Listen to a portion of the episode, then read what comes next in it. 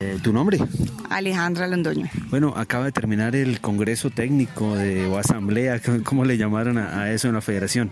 No, tuvimos una, una, reunión extraordinaria en la que hablamos algunos puntos específicos de la Federación y temas también específicos del torneo como tal. Bueno, el más importante o el que más les interesa a ustedes, ¿cuál era?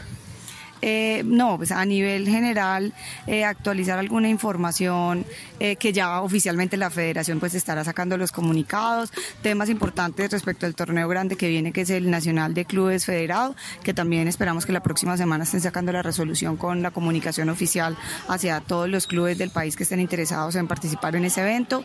Y pues a nivel torneo pues reconocer los grandes esfuerzos que se han hecho para efectivamente llegar a, a este torneo en el que estamos, a este momento histórico y también pues identificando las oportunidades de mejora para que en próximas oportunidades tengamos un torneo de mayor calidad al que hoy tuvimos.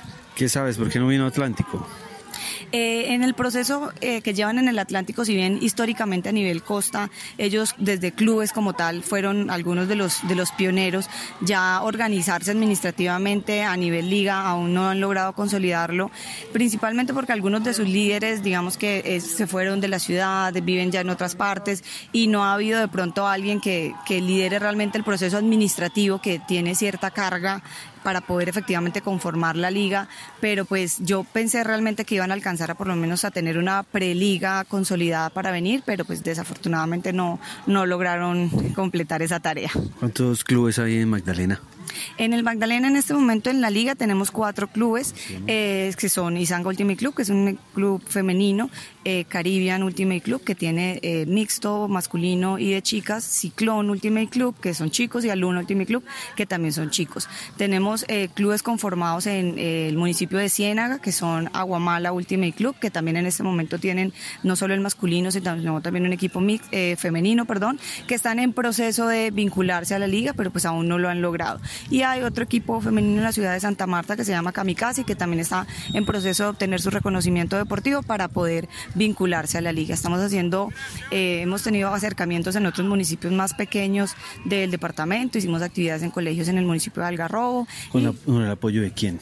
¿Privado o público? No, en este momento estamos trabajando, es iniciativa propia, con los recursos propios de la liga, pues que no son muchos, pero pues también hay que reconocer que específicamente para este torneo recibimos apoyo de la gobernación del Magdalena, con lo que se alcanzó a subsidiar parte del hospedaje y parte y la inscripción como tal del equipo con el que vinimos. ¿Vinieron por tierra? No, gracias a Dios pudimos venir todos eh, en avión porque realmente es un viaje muy largo. Inclusive alcanzamos a hacer cotizaciones viendo que para nosotros al ser tan lejos es bastante costoso. De hecho, por eso la delegación es tan pequeña. Muchos jugadores a última hora no pudieron venir, pero los que vinimos sí, afortunadamente pudimos venir todos en avión. Eh, el balance deportivo, Magdalena, de este torneo Interligas. Pues bueno, eh, eh, más o menos está dentro de lo que nos esperábamos, sabiendo los, digamos que la restricción de cantidad de personas que teníamos, que a última hora algunos de nuestros mejores jugadores no, no pudieron venir. Eh, sin embargo, pues también fue como que los chicos vieran que independientemente del recorrido histórico que nos llevan algunas regiones, no, no son jugadores físicamente hablando diferentes a nosotros, sino que es un tema que mentalmente uno puede como deportista a, potencializar sus capacidades si sabe manejar esas, esas emociones que se encuentran en la cancha. En algunos partidos eh, a los jugadores menos experimentados de pronto les ganó un poquito esa, esa emoción y no saber controlar de pronto entre nervios, convertirlo en energía de juego. Pero en términos generales, a pesar de, de los resultados, pues que quedamos eh, rankeados de, de penúltimos, eh, siento que fue una, una, muy buena experiencia para nosotros como región. Mm, ¿Ya se supo la sede del, del Interligas de Clubes? Eh, no, aún no lo han confirmado y que pues que es lo que te digo que eh, la federación estará dando la información oficial la próxima semana, debe estar sacando la resolución. ¿Cuántos clubes vendrían de ustedes? ¿Qué sabes? Pues eh, cuando confirmen la sede, ahí podríamos tener de pronto una mayor certeza, porque si, por ejemplo, el torneo fuera acá en Cali, para nosotros, para nuestra gente es muy complicado desplazarse hasta, hasta esta ciudad, porque de Santa Marta no salen vuelos directos para acá, entonces cada tiquete sale costoso, pensar en varias, varias delegaciones no va a ser fácil, pero probablemente si el torneo es una ciudad, por ejemplo, como Bogotá o Medellín, que es mucho más accesible para nosotros, creería que por lo menos estarían viniendo un club en la categoría eh, femenina y al menos espero que dos en la categoría masculina en Open. Bueno, eh, finalmente y gracias por tu tiempo y, tu dedicación y ese liderazgo que tienes, muy, muy buen lenguaje, muy, muy, buen discurso.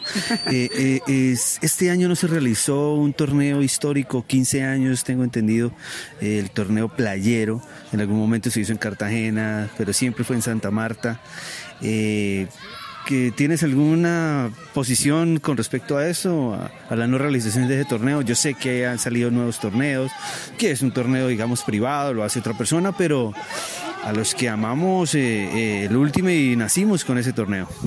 Sí, efectivamente, el torneo último Internacional que Alfonso, muy juicioso año a año, venía, venía realizando.